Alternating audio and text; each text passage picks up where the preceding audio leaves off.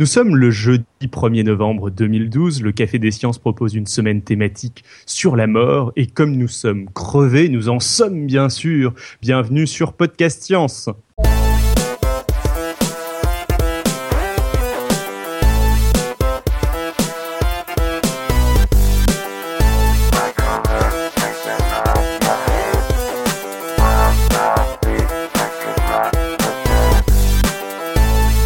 Nico est en vacances, Marco aussi. Derrière le micro ce soir, comme d'habitude, Alan. Salut David, salut tout le monde. Et moi-même, euh, pour l'accompagner. Euh, notre petite sortie de la semaine dernière a eu l'effet d'un tsunami sur nos emplois du temps, mais nous avons tout de même réussi à vous concocter un petit quelque chose pour euh, cette semaine. Au sommaire, une foison de petits dossiers sur la mort. Alors on va commencer avec une tentative de définition par Marco, qu'est-ce qu'un sujet intitulé Qu'est-ce que la mort? Le sujet sera présenté par David. Et puis ensuite, info ou intox, l'âme pèse 21 grammes par Alan. À quoi sert la mort? par David. Info ou intox, les cheveux, la barbe, les ongles continuent de pousser après la mort par Alan. Le pitch de la semaine prochaine. Le son de la semaine en rapport avec la mort, bien sûr. Un rapide retour sur les émissions précédentes. Le quiz de la semaine. La quote et quelques rapides annonces, comme d'habitude, à la fin de l'émission.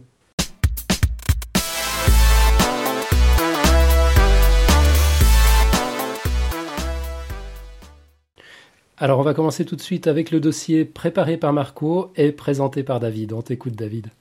Donc, Marco parle dans, ma bouche, euh, la mort, tentative de définition. Si, comme nous l'avons vu euh, lors du dossier de Topo sur le vivant, il est difficile de donner une définition indiscutable de ce qu'est la vie, donner une définition indiscutable de ce qu'est la mort n'est pas chose simple non plus. Commençons donc par une définition générale. Voici ce que nous dit Wikipédia. La mort biologique résulte de l'incapacité permanente d'un organisme à résister aux modifications imposées par son environnement. En termes d'entropie, niveau de désorganisation, il s'agit pour l'organisme de maintenir localement une entropie basse. Or, l'entropie d'un système fermé ne peut qu'être stable ou augmentée d'après les principes de la thermodynamique. L'organisation doit donc puiser dans son l'organisme, je veux dire, doit donc puiser dans son dans son environnement, d'où une nécessité de respirer, etc. La mort intervient quand l'organisme ne peut plus puiser et maintenir son entropie basse suivent plusieurs définitions. Donc déjà pour commencer, une définition juridique. En France, le Code de la santé publique donne une définition juridique de la mort de la personne humaine au travers de l'article R 1232.1. Si la personne présente un arrêt cardiaque et respiratoire persistant, le constat de la mort ne peut être établi que si les trois critères cliniques suivants sont simultanément présents. 1 absence totale de conscience et d'activité motrice spontanée. 2. Abolition de tous les réflexes du tronc cérébral.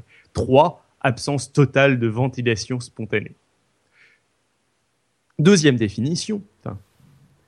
Donc ça, c'était, quoi comme définition Ça, c'était la définition juridique. D'accord. Euh, deuxième définition, la définition scientifique. Du côté de la science, les médecins ont constamment changé leurs critères de la mort. Scientifiquement, on est donc amené à distinguer bien des morts clinique, cérébrale, physiologique, biologique, fonctionnelle. Pour commencer, dans les morts scientifiques, parlons de la mort clinique. C'est la constatation par un médecin des premiers signes indiquant la mort, comme le regard qui devient fixe avec une dilatation de la pupille qui, devient ovale. Autrefois, les médecins constataient la mort respiratoire en mettant un miroir devant la bouche du patient pour voir s'il y avait de la buée. Puis vient dans un second temps la mort cardiaque par arrêt du cœur sans que l'on ait réussi à le faire battre à nouveau. Deuxième type de mort, scientifique toujours, la mort encéphalique ou cérébrale. Euh, le problème, euh, le problème d'une nouvelle définition de la mort est apparu en 1959 à la 23e réunion internationale de neurobiologie lorsque deux médecins, Mollaret et Goulon, ont décrit le coma dépassé qui survient lors des réanimations. Les intellectuels ont alors admis que l'homme est plus dans son cerveau que dans son cœur, et que tout le corps est vivant alors que le euh, et que tout le corps est vivant alors que le cerveau ne fonctionne plus. Euh, la mort, ensuite, administrative. Il existe euh, maintenant une définition officielle de la mort en France, c'est celle de la circulaire Jeannenet euh, numéro 27 du 24-4-1968, qui en fait reprend mot à mot la description de Mollaret et de Goulon de 1959 dont j'ai parlé juste avant, euh, avec ces trois conditions. 1. La constatation des quatre signes fondamentaux, abolition contrôlée de la respiration spontanée, abolition de toute activité des nerfs crâniens, perte totale de l'état de conscience à l'exception des réflexes du tronc et des membres, et un, un électroencéphalogramme plat pendant 3 minutes. 2. Élimination des étiologies stimulatrices comme intoxication, hypothermie, troubles métaboliques. 3. Euh, un délai d'observation minimum mais variable selon l'étiologie où ces signes sont constants. Cette définition reste imprécise, il faut que cela dure un certain temps. Euh, depuis, on est passé de 3 à 30 minutes d'électroencéphalogramme plat et maintenant à euh, 2 euh, EEG à 6 heures d'intervalle par deux médecins différents. Mais ce n'est toujours pas suffisant. On atteint en fait que la première étape de la mort. Mais cette définition légale est importante car c'est elle qui va permettre des actes tels que le prélèvement d'organes pour la transplantation. La mort létale prélève en ce cas la mort physiologique. On maintient ainsi des personnes en état de mort cérébrale sous respiration artificielle lorsque le cœur continue à battre. Euh, Euh, cela permet de euh, maintenir les organes en bon état en vue d'un prélèvement, mais ceci ne se pratique pas ni au Japon ni dans la plupart des pays musulmans qui ne veulent pas que l'on prélève des organes sur le corps, sur un corps dont le cœur est encore battant. De plus, euh, nombreux sont ceux qui considèrent que ce n'est pas une mort véritable. Le plus révélateur de l'absence de définition incontestable de la mort est l'étude de l'heure du décès euh, portée sur le certificat de décès. Cela peut être différent selon les hôpitaux, l'heure d'entrée au bloc opératoire pour les prélèvements, l'heure de clampage de l'aorte ou bien l'heure du débranchement du respirateur. Cette absence de définition de la mort se répercute sur le statut incertain de ces vivants mourants euh, dont le dont l'état euh, varie selon les, selon les hôpitaux. Et cela va de plus en plus se généraliser avec les transplantations d'organes. Des individus déclarés en état de mort cérébrale, donc officiellement morts, continuent à être nourris et soignés pour éviter la mort physiologique dans l'attente d'un prélèvement d'organes pendant parfois plus de dix jours. Autre type de mort, donc la mort physiologique. Celle-ci va s'installer progressivement avec le froid du cadavre et sa pâleur caractéristique, puis vint la paralysie et s'installe la rigidité cadavérique. Euh, comme ça qu'on décrit la mort physiologique. La mort biologique. Arrive ensuite la mort biologique qui suit l'explosion des cellules et des tissus, la liquéfaction, la putréfaction avec émission de méthane et odeur nauséabonde. Enfin, les chairs se détachent des os. Mais cela ne se produit pas toujours et ne se résout pas, ne résout pas encore les problèmes des corps incorruptibles, myrobilites, euh, des cadavres parfumés, etc., des momies. Euh, ils ont été étudiés en particulier par le docteur Larcher dans La mémoire du soleil, Désir, euh, édition Désir 1990. Enfin, la mort fonctionnelle euh, il reste encore la mort fonctionnelle avec l'abolition totale de toutes les fonctions de la, et la mort de toutes les cellules. Euh, toutes ces définitions amènent à penser qu'il ne faudrait pas remplacer la mort, l'acte instantané, par le processus de mourir ou transformation progressive avec des étapes successives. La mort au sens scientifique du terme n'existe pas en tant qu'état soudain et instantané, vivant ou mort. Euh, ce qui existe à sa place, c'est un long et lent processus avec bien des étapes qui font que l'on est de plus en plus mort. Ceci est conforme à, la définition de Bichat. La vie est l'ensemble des fonctions qui résistent à la mort. Toutefois, il semble euh, que ce processus soit irréversible une fois une certaine frontière dépassée. Cette frontière est difficile à établir. Par exemple, une minorité de personnes considérées en mort cérébrale n'en sont pas mortes. Euh, on dit alors qu'elles étaient en état de, en, expérience de mort imminente, mais ça, c'est le, ce sera le sujet d'un autre dossier, ou c'est le sujet d'un autre dossier. Ouais, ouais, que Marco nous a concocté déjà. Il, a toujours un peu d'avance, Marco, c'est formidable. Donc, euh, je ne sais pas encore quand on va le planifier, mais effectivement, il a prévu de nous parler des, expériences de mort imminente. Euh, bon, bon, ben. Ça va être très sympathique, ça. tu peux faire confiance à Marco. C'est vachement intéressant, ça, parce que c'est vrai que dans les, représentations populaires, il y, a un instant de la mort. En tout cas, ouais, je, dis représentation populaire, mais dans tout le storytelling autour de la mort, toutes les légendes et tout, il y a toujours un instant T. Puis en fait, ce que nous dit Marco, c'est que non, il n'y a pas un, instant euh, de, la mort, c'est plus un processus et à un moment donné, c'est fini, quoi. Tout à fait. Euh, Tout à fait, tout à fait. c'est aussi rigolo de voir, enfin rigolo, euh, intéressant de voir toutes euh, les évolutions qu'il y a eu sur. Euh, on a considéré, enfin le, les morts d'il y, y, a un siècle n'étaient pas forcément morts selon nos critères actuels. Très loin de là. Ouais, c'est ça qui est pas tant. C'était dans la, la, mort administrative, je crois que tu as dit, hein, qu'on est passé de 3 à 30 minutes. Oui, mais ça, ça c'est récemment, mais euh, initialement, enfin, euh, il me semble que, euh, bah, je, crois que c'était le, le, premier processus qu'il a décrit, à savoir le coût du, de la respiration, qui était qui était pris comme critère pour déterminer si quelqu'un était mort. Et prendre juste ça, enfin, ça, ça, permettait très facilement de de considérer que des gens dans le coma étaient morts, par exemple. Mm-hmm. D'un côté, il y avait peut-être assez peu de chances de, de de ressortir d'un coma profond à l'époque, mais, mais bon. Ouais, encore une certitude qui fout le camp. Donc même la mort, c'est pas clair. même la mort, ça peut être redéfini, repensé. Bon, bah, mais bon. Euh, du coup, on va passer au dossier suivant. Donc, euh, l'âme Pestel 21 grammes, par toi? Yep, euh, tu as probablement déjà entendu parler de, de l'histoire de ce médecin qui avait mis au point un protocole destiné à peser des personnes pile au moment de leur mort pour voir si l'âme avait un poids. Tout à fait. il y avait un film aussi qui était. Exactement. Basé sur cette idée. Un film euh, qui s'appelle 21 grammes. Il y a le dernier best-seller de Dan Brown aussi qui évoque cette, euh, cette histoire, qui évidemment la présente comme, euh, comme une certitude.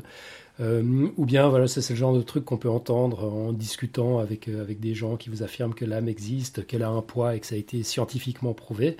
L'âme pèserait donc 21 grammes, le poids de l'essence même de notre individualité, le poids de ce qui rend chacun de nous unique. Alors, info ou intox, t'as une opinion là-dessus?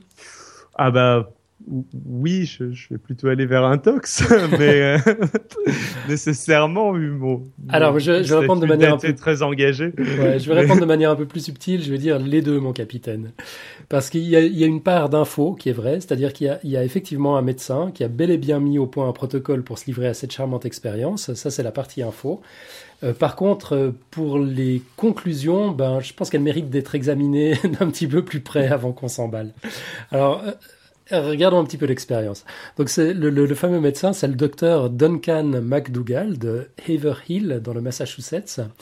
Euh, il avait cette idée en tête pour faire passer le concept d'âme du royaume de la croyance à celui du savoir. Bah, il fallait une preuve. C'est pas c'est pas idiot comme démarche. Et puis son idée, c'était que si on pouvait démontrer par une expérience que l'âme existe et qu'elle s'échappe du corps au moment de la mort, bah, il n'y aurait plus à tergiverser, on, aurait la preuve. Mais évidemment, mettre d'une manière ou d'une autre des personnes mourantes sur une balance pile au moment de leur mort, c'est pas évident, évident. Et bien sûr, à moins de forcer le destin, ben, c'est impossible de prévoir le moment pile de leur mort. Donc en 1907, notre ami McDougall a l'idée d'installer dans son bureau un lit d'hôpital transformé en balance, précise à 2 dixièmes d'once, une once valant 28,35 grammes environ, 2 dixièmes, ça nous donne une précision de plus ou moins 5,66 grammes. Et puis il y installe successivement quatre personnes souffrant de tuberculose, une de diabète et une autre personne mourante sans cause spécifiée. Il a mesuré tous leurs changements de poids très méticuleusement en essayant de prendre en compte tous les facteurs physiologiques possibles. Alors j'ai traduit un petit extrait de son article euh, qui, relate son, son expérience. Alors il dit Le confort du patient était assuré de toutes les manières possibles, quand bien même il était pratiquement moribond lorsqu'il fut placé sur le lit. Il perdait du poids lentement, au rythme d'une once par heure, donc 38,35 grammes en raison de l'évaporation d'humidité par la respiration et l'évaporation de sueur. Cela a duré 3 heures et 40 minutes, durant lesquelles je n'ai pas quitté des yeux le balancier. Il expira soudain. Le balancier toucha subitement le bas sans remonter, dans un grand bruit. La perte était de trois quarts d'once précisément, un peu plus de 21 grammes. Cette perte de poids ne pouvait pas être due à une évaporation d'humidité pulmonaire ou de transpiration, puisqu'on avait établi que celle-ci se produisait au rythme d'un soixantième d'once par minute. Tandis que cette perte-ci était soudaine et large, trois quarts d'once en quelques secondes seulement. Les intestins ne se sont pas vidés, et même si cela avait été le cas, le contenu se serait déversé sur le lit et aurait été pesé quand même. Ne restait plus qu'à explorer un dernier canal pour expliquer cette subite perte de poids, l'expiration de l'air résiduel contenu dans les poumons. Je grimpai donc sur le lit et mon collègue remit la balance à zéro. Forcer l'inspiration et l'expiration n'eut aucun effet sur la balance. Dans ce cas, nous avons eu une perte de poids de trois quarts d'once inexplicable. S'agit-il de la substance de l'âme? Comment l'expliquerions-nous autrement? Alors, je ne sais pas ce qu'il valait comme scientifique, mais comme, comme raconteur d'histoire, il est pas mal. C'est clair.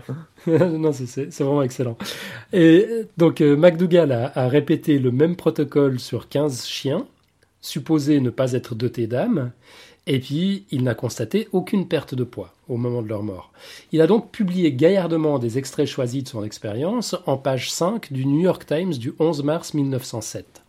Vous le lien dans, dans le dossier sur le site. euh, C'est un PDF. On, on peut voir une reproduction de l'original. Ah voilà, CQFD Ben, pas tout à fait. Euh, entre autres problèmes qu'on va voir tout de suite, notre cher docteur McDougall n'a pas été tout à fait honnête dans sa manière de choisir les extraits. En effet, 6K, c'est déjà un échantillon beaucoup trop petit pour tenter de dégager une quelconque généralité, mais quand en plus sur 6K on nommait allègrement euh, d'en évoquer 5, ben, ça veut plus rien dire du tout.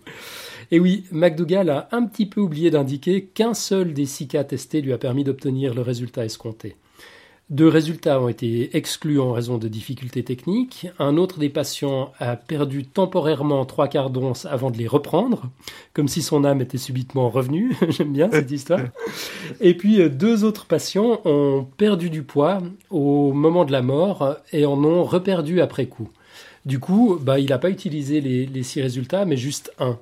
C'est pas un vilain biais de sélection, ça? Et bon, accessoirement, le peu de représentativité de l'échantillon et la dissimulation des résultats ne sont pas les seuls problèmes. Hormis les problèmes de précision des instruments de mesure, franchement moyens, euh, il y a un problème plus fondamental. Comme l'a très bien expliqué Marco dans le dossier que tu as présenté il y a un instant, euh, il n'est tout simplement pas possible de situer avec précision le moment de la mort. Est-ce qu'on parle de la mort clinique, de la mort cérébrale, de la mort légale? Euh, Bref, Déjà en soi, c'est problématique pour l'expérience. Et puis, dernière petite réflexion amusante que j'ai dénichée dans, le livre de Dr. Karl, dont je me suis inspiré pour ce petit sujet. En admettant que l'âme monte au ciel, ça signifie qu'elle est plus légère que l'air environnant, et donc d'une densité nettement inférieure au corps dont elle s'échappe. Alors, débarrassé de cet attribut plus léger que l'air, le corps, logiquement, devrait subitement devenir plus lourd, pas plus léger. Euh, si on fait l'expérience avec des ballons gonflés à l'hélium, si, si on, les, on, les, tient dans la main, ben, on a vite fait de s'en convaincre. Euh, en tenant des ballons à l'hélium dans la main et en se plaçant sur une balance, ben, notre poids sur la balance augmente légèrement au moment où on lâche les ballons. Logique. Bref, ces mesures de l'âme ne font juste pas le poids face aux exigences de rigueur de toute démarche scientifique qui se respecte. Et bah, moi, je me demande si MacDougall a emmené ses petits oublis au paradis. Bonne question. voilà, non, mais voilà. en tout cas, c'est une, une, bonne preuve de, de non-rigueur scientifique, enfin, en tout cas dans la, présentation de, dans la présentation des résultats. Totalement. Alors ça, c'est vraiment un, un, un, biais manifeste. Quoi. Il avait envie que les résultats soient ceux-là. Il a ramassé le seul, la, la seule observation qui, qui validait son hypothèse.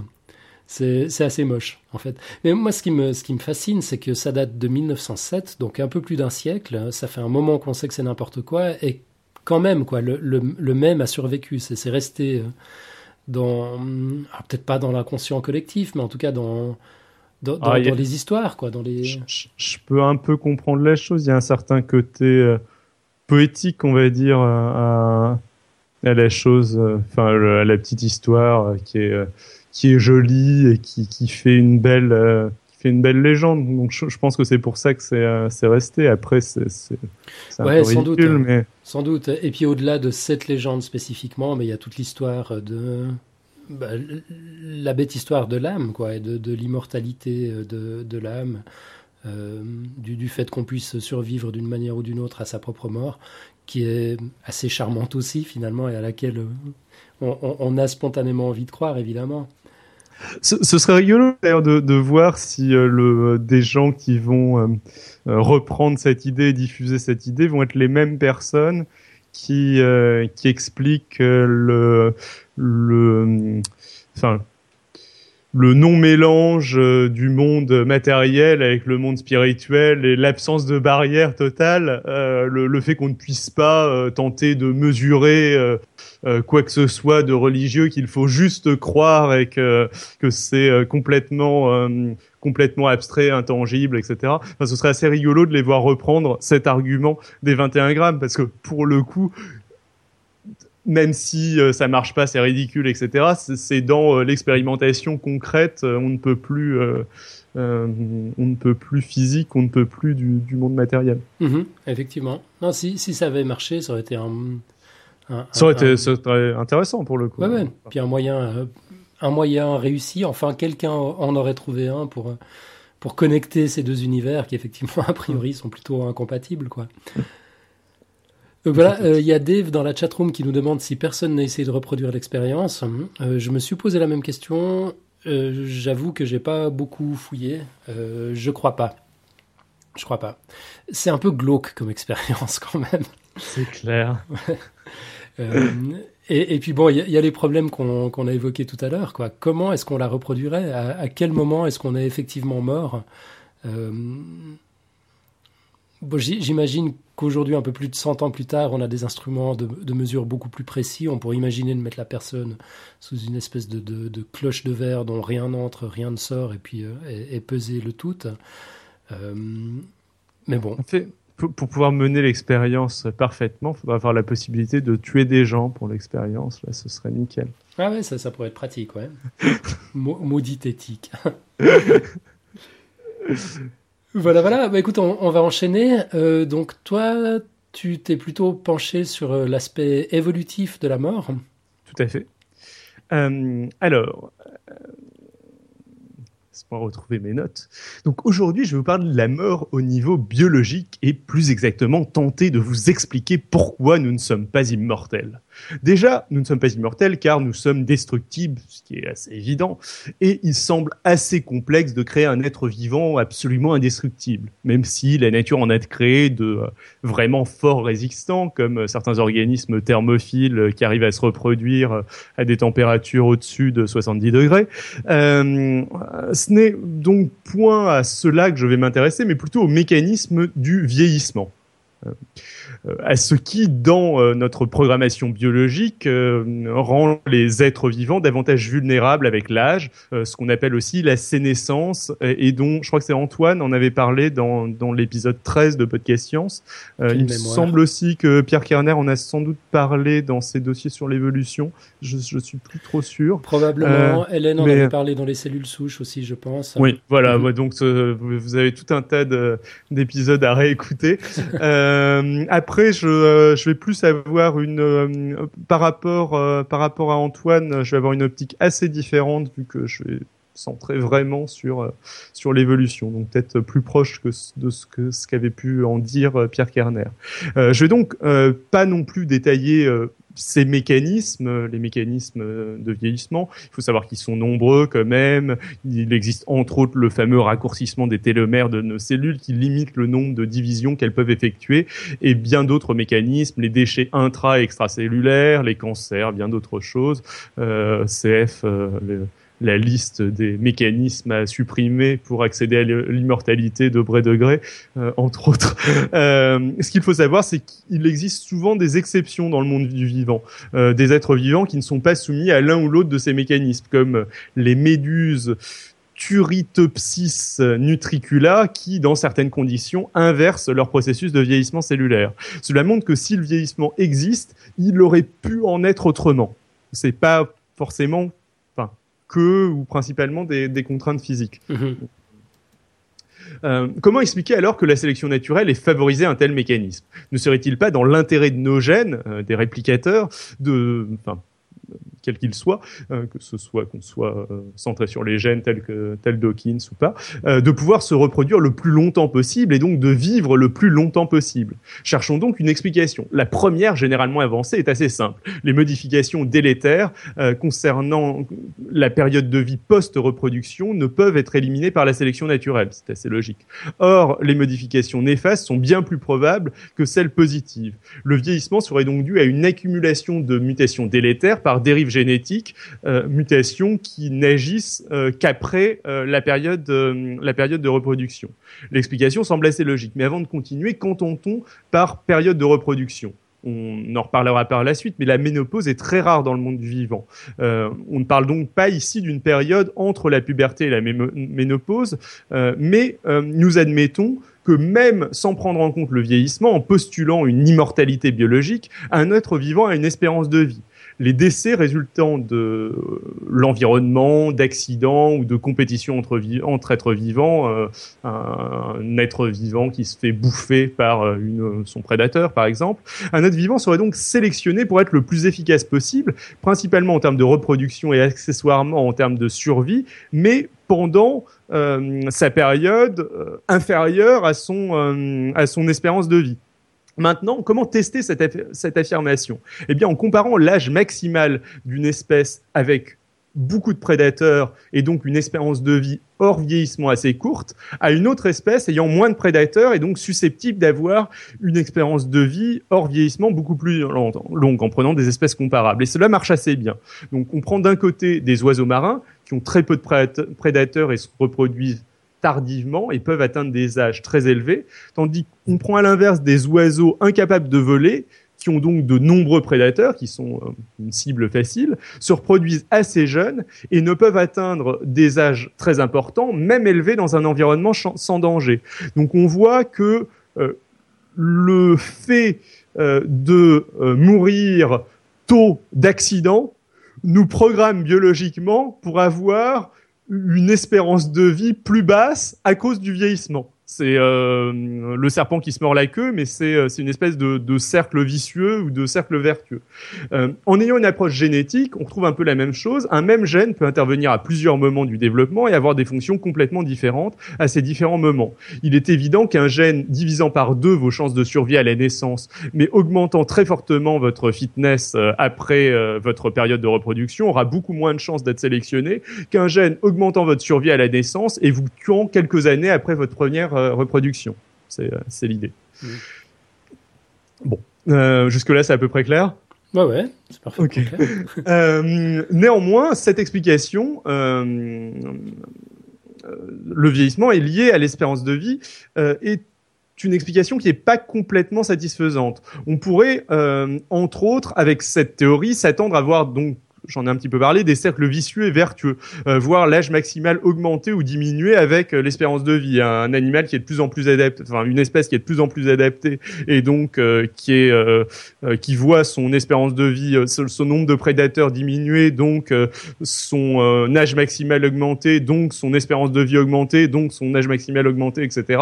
le tout pas borné. Enfin, bon, il doit y avoir d'autres mécanismes. une réponse à ce problème consiste à voir la mort et le vieillissement comme un altruisme. Les êtres vivants sont en compétition pour des ressources, généralement de l'énergie et de l'espace. Un être vivant ne vieillissant pas limiterait très rapidement les ressources disponibles en saturant l'espace. La mort et le vieillissement seraient donc un moyen de maximiser les chances de sa descendance. Cela n'est pas forcément si simple que ça à valider d'un point de vue euh, sélection naturelle, mais on y arrive, euh, comme pour tout altruisme, que ce soit avec la théorie du gène égoïste ou avec la sélection de groupe. Euh, c'est euh, le genre de euh, d'attitude, le genre de, de technique évolutive que l'on retrouve avec la menthe religieuse qui va manger son compagnon après s'être accouplée. Elle, le mange pour récupérer de l'énergie et ça semble être une, une technique relativement efficace. pourtant, le, le mal ne se reproduira plus. Reste encore un dernier prolongement. La mort peut être un moyen de réguler la sélection naturelle, euh, de même que le taux de mutation. En gros, limiter l'espérance de vie, c'est dans une certaine mesure multiplier les cycles reproductifs et accélérer la sélection de l'espèce. Euh, c'est, euh, j'avais initialement, je voulais pas mal vous parler de ça, mais j'ai pas retrouvé l'article. Mais il y a une simulation évolutionniste qui allait un petit peu dans dans cette optique. Où on partait, je crois, de, de deux populations qui étaient l'une et l'autre susceptibles d'évoluer et qui, je pense qu'elles évoluaient à peu près sur le même espace ou un truc comme ça. Une qui était une qui était immortelle et l'autre qui n'était, enfin qui était initialement immortelle et l'autre qui ne l'était pas.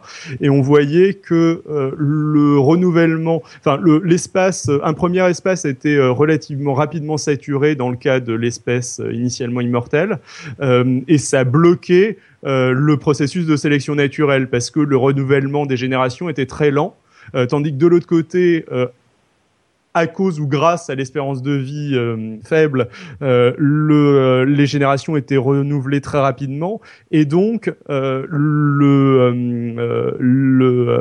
l'espèce évoluait assez rapidement. après, pareil, c'est des, des, trucs qui nécessitent un petit peu de, de la sélection de groupe, mais on voit que c'est une espèce de trade-off entre être euh, multiplier euh, l'aléatoire euh, et donc réduire la stabilité de ces gènes, ce qui est pas très intéressant du point de vue du gène, mais ce qui augmente l'adaptabilité de l'espèce, ou au contraire être très stable et, et donc être beaucoup plus sensible aux variations et être moins susceptible de résister à, enfin de, de, de changer ou de, de résister à un grand changement changement rapide. Mhm. Euh, enfin, euh, j'avais dit que je vous en parlerai, la ménopause, elle existe chez l'homme, elle existe aussi chez les cétacés. On va la caractériser comme étant l'existence d'une période de la vie à partir de laquelle euh, la femme n'est plus féconde. comment donc expliquer le rôle de cette période Dans quel genre d'explication sommes-nous? Donc je, te pose la question, Alan. As-tu une idée de la réponse? Écoute, ouais, mais si tu me poses la question spontanément comme ça, j'aurais, une ou deux idées, mais j'en suis absolument pas certain. Déjà, dans, l'évolution, je suis pas sûr que tout ait toujours un sens et toujours un but, quoi. Euh, mais bon, en, admettant qu'il y en ait un qui a un réel avantage évolutif à, la ménopause, euh, je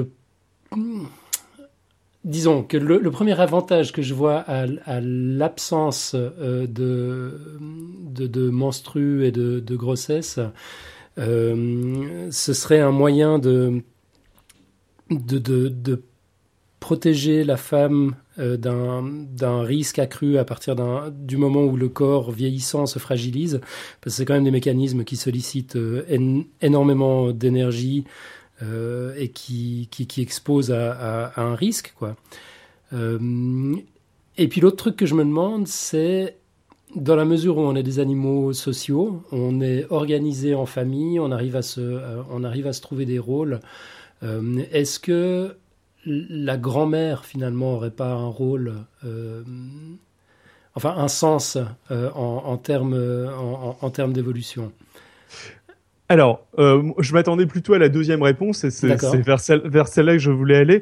Euh, je me rends compte, euh, avec ta réponse, que j'ai, j'ai peut-être pas formulé euh, idéalement la question. En fait, la question, c'est finalement le fait qu'il y ait une ménopause pourquoi pas euh, À partir d'un certain âge, les, les, euh, êtres vivants sont plus capables de, euh, de se reproduire. Bon, soit euh, on, on, imagine que c'est un inconvénient, mais ça peut être euh, corrélé à un, un, gène qui a un gros avantage qui fait qu'on se reproduit beaucoup plus en, en, début de vie, par exemple.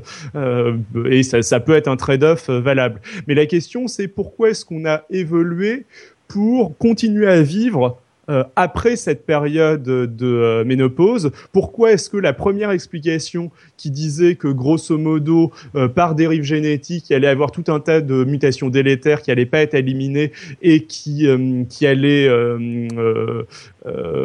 faire que grosso modo, on allait très rapidement mourir après notre période de notre enfin euh, après notre euh, période de reproduction.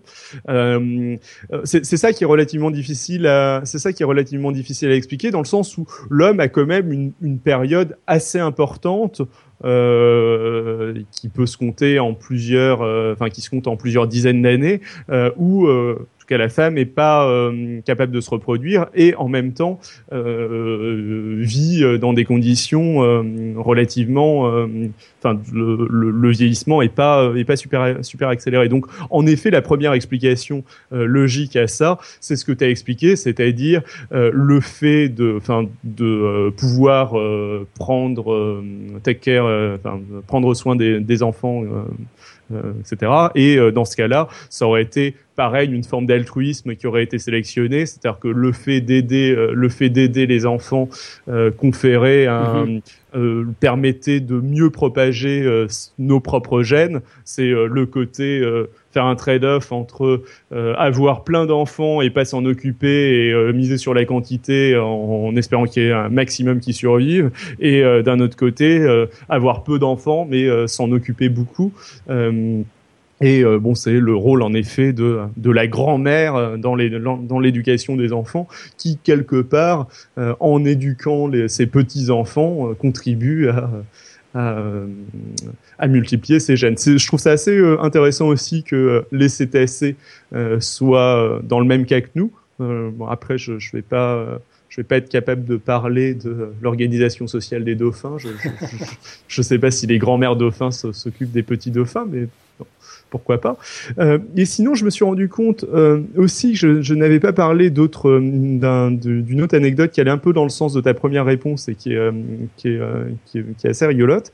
Euh, faut savoir aussi que on dirait que l'évolution a sélectionné aussi des mécanismes qui fait qu'il y a des périodes où, grosso modo, faut savoir, l'espérance de vie d'un animal castré est généralement plus élevée que euh, l'espérance de vie d'un animal non castré.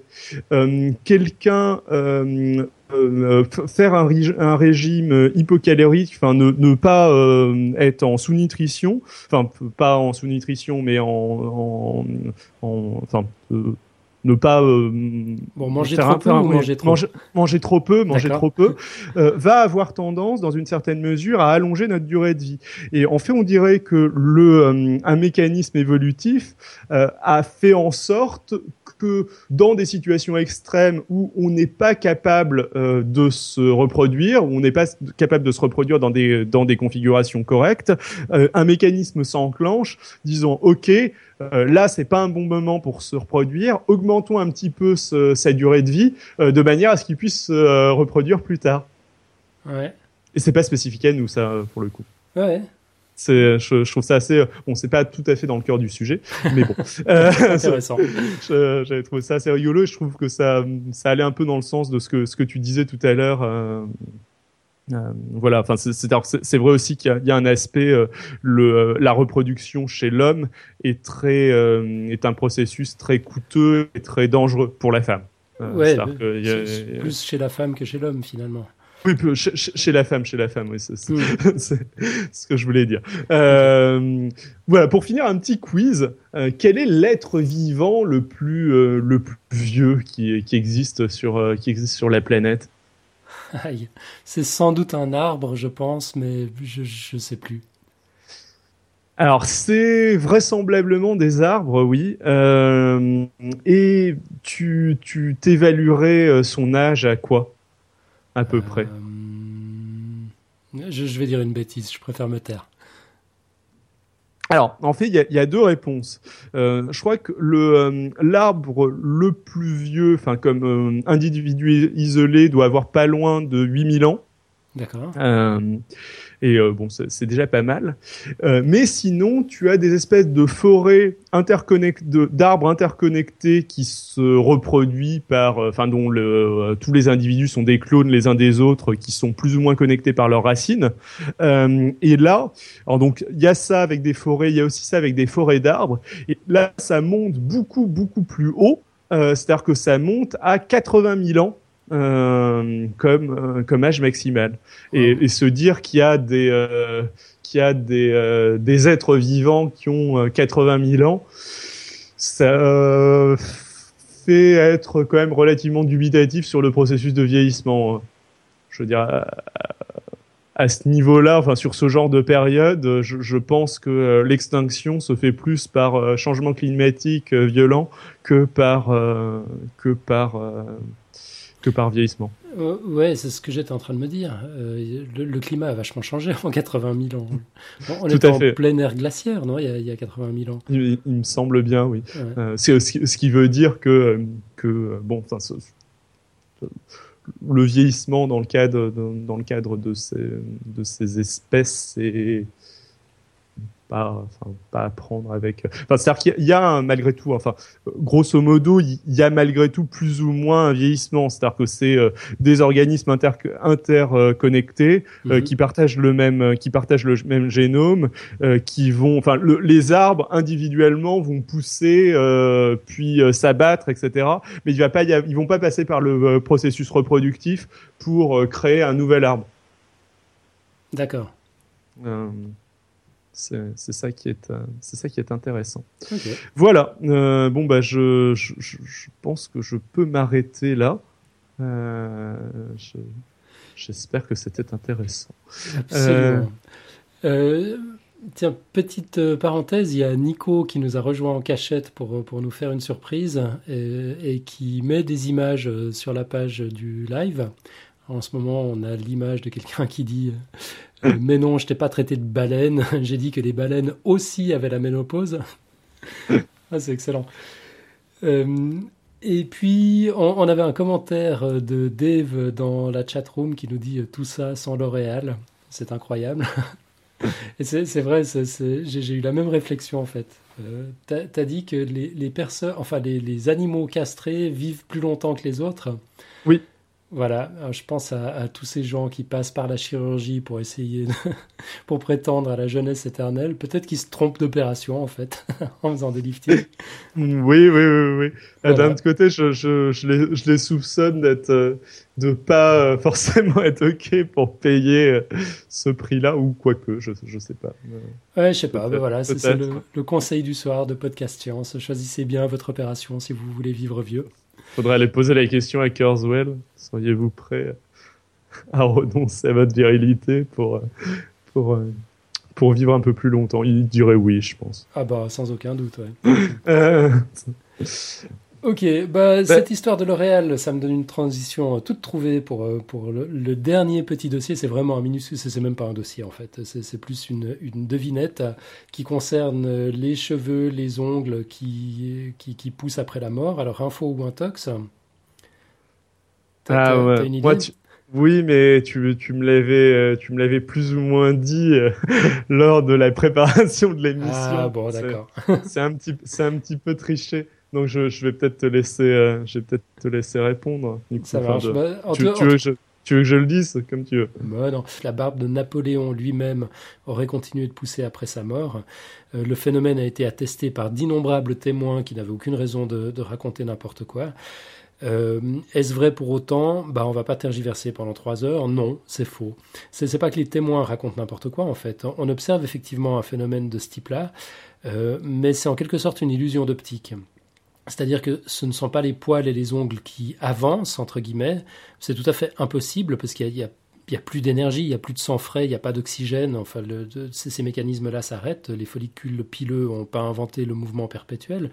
Par contre, ce qui est vrai, c'est que la peau environnante recule, en quelque sorte, sous l'effet de la déshydratation, donnant l'impression que les poils et les ongles ont poussé. Et hum, concernant les poils de la barbe notamment, c'est précisément pour éviter cet effet-là que les employés des pompes funèbres enduisent copieusement les visages des morts de crème hydratante. Ce n'est pas un dernier soin pour être, pour, pour être euh, enfin pour, pour, soigner sa peau, quoi. C'est effectivement pour, pour limiter cet effet par hydratation. Donc pas la peine de couper les cheveux en quatre. Si on tient absolument à se faire des cheveux blancs ou à se les arracher, bah, il faut s'y atteler de son vivant. Voilà. Pas mal. Sinon, pour info, moi non plus, hein, je le savais pas avant que tu me le dises. C'est-à-dire, qu'est-ce que tu savais pas? Que c'est un mythe? Oui, que c'était un mythe, ouais. Voilà, bah comme quoi ça arrive aux, meilleurs d'entre nous. il y a encore des images qui arrivent sur. oui, oui, il y, en a une avec, euh, avec euh, deux arbres euh, gigantesques. le, plus grand, disant à propos du plus petit, il est en pleine crise d'adolescence. Et le, plus, petit, disant Je veux un tatouage. euh... Bon, ça lui convient bien les vacances à notre Nico. Très ensemble. Je, te laisse lancer le pitch de la semaine du coup. Euh, ouais, alors pitch de la semaine qui est celui de Marco, euh, une fois encore. Donc on, a eu un petit souci de calendrier avec l'épisode de la semaine prochaine. On avait prévu quelque chose, ça n'a pas marché. On a prévu autre chose, ça n'a pas marché non plus. On a prévu une troisième chose, ça n'a pas marché non plus. Donc finalement, on a appelé Marco au secours parce qu'il a toujours un ou deux dossiers d'avance. Il pourra pas être avec nous euh, pour, le, pour le présenter, sauf miracle, c'est pas encore complètement exclu. Mais hum, donc a priori, c'est l'un d'entre nous qui va présenter ce qu'il a préparé. Ça va concerner la tectonique des plaques. Donc c'est euh, enfin aujourd'hui elle est, elle est, amplement vérifiée et acceptée de tous, mais la théorie de la dérive des continents euh, d'Alfred Wegener, je crois que c'est comme ça qu'on le prononce en français, c'était un allemand, hein, ça serait Wegener plutôt en, mm. version originale. Euh, bah ça, sa théorie a pourtant mis du temps à s'imposer. On se demandait quelle force mystérieuse pouvait bien déplacer les continents. Alors on fera le point avec Marco sur cette découverte majeure du XXe siècle qui a donné un éclairage complètement nouveau à la théorie de l'évolution notamment. Tout ça donc dans l'épisode 108 le jeudi 8 novembre prochain euh, en live à partir de 20h30. Et on enchaîne avec le son de la semaine.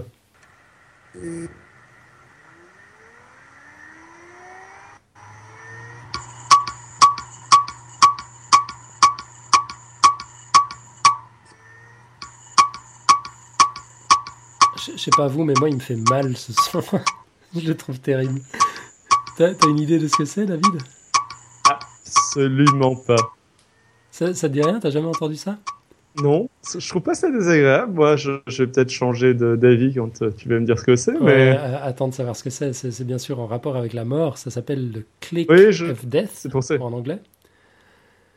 Et mhm. c'est donc la traduction, ce serait le, petit bruit de la mort. Le clic de la mort, ça, marche aussi comme, euh, comme, traduction. Ouais, ouais, ouais, ça, ça, marche aussi.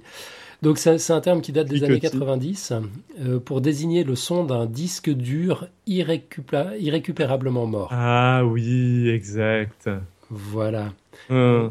Bon, évidemment, ça, ça s'entend un peu moins depuis qu'on a des disques euh, SSD, mais quand même, moi je trouve ça terrible. Je comprends. Euh, je pense que mes disques ont assez souvent euh, euh, sur, enfin, je, m'en suis débarrassé avant qu'ils atteignent, qu'ils atteignent ce, stade-là. Mais, j'en ai un qui est mort comme ça, en effet. Maintenant que tu me le dis. le, pauvre. Je, me rappelle de ce son. longue vie à son âme. euh, paix à son âme, pardon. Je ne suis pas très au fait avec ce genre d'expression. Euh, on n'aura pas d'audioblog cette semaine parce qu'on n'a juste pas eu le temps de, préparer quoi que ce soit. Désolé, pourtant avec la semaine thématique du Café des Sciences, il y avait largement de quoi, de quoi piocher dedans, mais c'est pas grave, on se rattrapera. Euh, on n'a pas grand-chose à dire non plus dans le retour sur les émissions précédentes, si ce n'est que l'épisode 106 de la semaine dernière, c'était que du bonheur. Moi, j'étais extrêmement heureux d'avoir pu rencontrer euh, IRL John Calac, que, j'avais jamais vu. Georges McKee, on s'était déjà rencontré, mais c'est chaque fois un plaisir euh, renouvelé. Pingouin, Schmox, Guillaume Lebrun, les dessinateurs de Strip Science, l'équipe de l'espace des sciences, Pierre-Gilles de Gênes. C'était vraiment formidable. Encore toutes nos excuses pour le son pourri du live. Euh, on, apprend de, nos erreurs. La prochaine fois, ce sera beaucoup mieux. Et puis, je pense que l'émission même, la prochaine fois, sera beaucoup mieux. Maintenant qu'on sait ce que c'est, qu'elle. Enfin, mm. voilà, on, a vu le potentiel, on est toujours plus intelligent après. Euh, moi, j'ai envie de faire plein d'autres trucs si, si on réitère l'expérience. C'est un vrai plaisir euh, d'enregistrer, euh, d'enregistrer en public et de, vous voir euh, pendant que, pendant, pendant qu'on enregistre. C'est vraiment génial. après, oui, je pense que sur la prochaine émission, on essaiera de, faire quelque chose d'un peu plus interactif, non? Ouais, c'est ça. Là, en fait, on a transposé le concept tel quel, sauf que c'était devant un public. Euh, on a un petit peu adapté les, contenus, évidemment, mais euh, à la réflexion, en débriefant aussi après avec, euh, avec Nico, je crois qu'on est un peu tous arrivés à la même conclusion. Il y avait moyen de faire mieux. on, aurait pu intégrer les dessins dans, dans l'émission, les expériences aussi. Enfin, on, a toutes sortes d'idées pour, pour la prochaine occasion. je pense que ce sera encore plus cool du coup. Déjà que c'était formidable comme ça, je pense qu'on on, va voilà, monter la barre d'un petit cran. Et puis, autrement, j'ai préparé un petit quiz pour cette semaine. En fait, ils sont très faciles à préparer, ces quiz. Par contre, c'est après s'occuper de la réponse qui est, plus compliqué. Euh, le quiz, je le lâche euh, comme ça. Il ne faut jamais réveiller un somnambule. Un faux ou un tox? T'as as déjà une, petite idée? Je sais pas trop. Euh, en tout cas, je l'ai entendu un certain nombre de fois. Ça m'étonnerait pas que ce soit une intox, mais bon, je je sais pas trop. Euh. Ok. Écoute, si tu as l'inspiration dans l'intervalle, tu sais ce qu'il te reste à faire. Donc, enregistrer ta réponse sous forme de commentaire, écrit ou audio, euh, et, la poster sur, euh, sur le site. J'encourage les gens à ne pas être timides. Hein. On se charge, nous, de l'explication scientifique. Vous en faites pas. Il faut, faut pas avoir peur de, dire des bêtises. Dites-nous juste ce que vous en pensez ou si vous avez des, témoignages ou, quelque chose à livrer sur, sur le sujet. Ça, ça, pourrait être cool. Et puis évidemment, si c'est sous forme audio, ben, on le diffusera dans l'émission de la semaine prochaine. Euh, on arrive gentiment à l'heure de la, de la quote. Euh, est-ce que quelqu'un a fait ses devoirs et préparé quelque chose? Tu as fait tes devoirs, tu, tu en as mis une superbe sur le, sur le doc de l'émission. Ouais, moi je, les mets toujours à tout hasard, de peur d'être à court, en me disant que, quelqu'un préparera peut-être quelque chose. Mais voilà, finalement, heureusement que, je l'ai noté. Non, puis c'est pas vraiment une côte de rechange, t'as raison, elle est pas mal celle-là, elle, est bien de circonstance. Alors je la dis en anglais, puis tu essaies de la traduire? Oui, euh, oui, ça marche. Allons-y. Many men die at 25 and aren't buried until they're 75. C'est de Benjamin Franklin beaucoup d'hommes meurent à 25 ans et ne sont pas enterrés avant leurs 75 ans. Ce qui sous-entend en gros que le mourrait psychologiquement, on perdrait nos rêves à 25 ans et, quelque chose comme ça, ouais. C'est vrai qu'il y a des gens qui sont déjà vieux à 25 ans et puis mm. d'autres d'autres qui restent éternellement curieux, éternellement jeunes à, à, leur manière. Tiens, voilà un sujet qu'on aurait pu ça, aurait pu être un, angle pour traiter euh, du, vieillissement. Euh, on a Dave dans la chatroom qui nous dit que lui préférerait être réveillé que de sauter du troisième. C'était par, par rapport au quiz sur les, sur les somnambules. J'aime bien l'idée. Oui, mais après tu vas avoir un traumatisme psychologique. Réfléchis à deux fois quand même. Non. C'était le conseil de David. Euh, quelques rapides plugs et annonces. Alors, on, l'a déjà dit, hein, il y a une semaine thématique sur le Café des Sciences. C'est la première semaine, semaine, thématique du Café des Sciences. D'ailleurs, elle a été pardon, lancée le 29 octobre dernier sur le thème de la mort pour fêter Halloween. Euh, donc on y participe, comme vous avez pu le constater, mais on n'est pas les seuls. Cette semaine thématique réunit les meilleurs blogueurs scientifiques, ils ont tous joué le jeu, et vous y trouverez des billets absolument passionnants. En, vrac, des tas d'angles qu'on ne s'attendrait pas forcément à trouver sur, sur des blogs de science.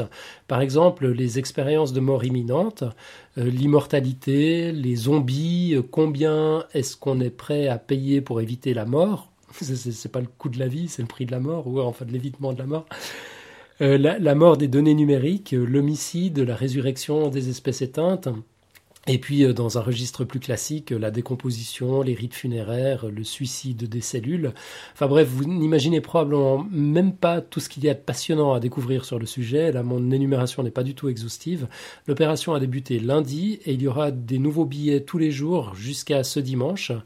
Et bien sûr, le site restera en ligne au-delà de l'opération. Donc une seule adresse, c'est tema, t h e m scienceorg donc science au pluriel. On mettra bien sûr le, lien dans les notes de l'émission.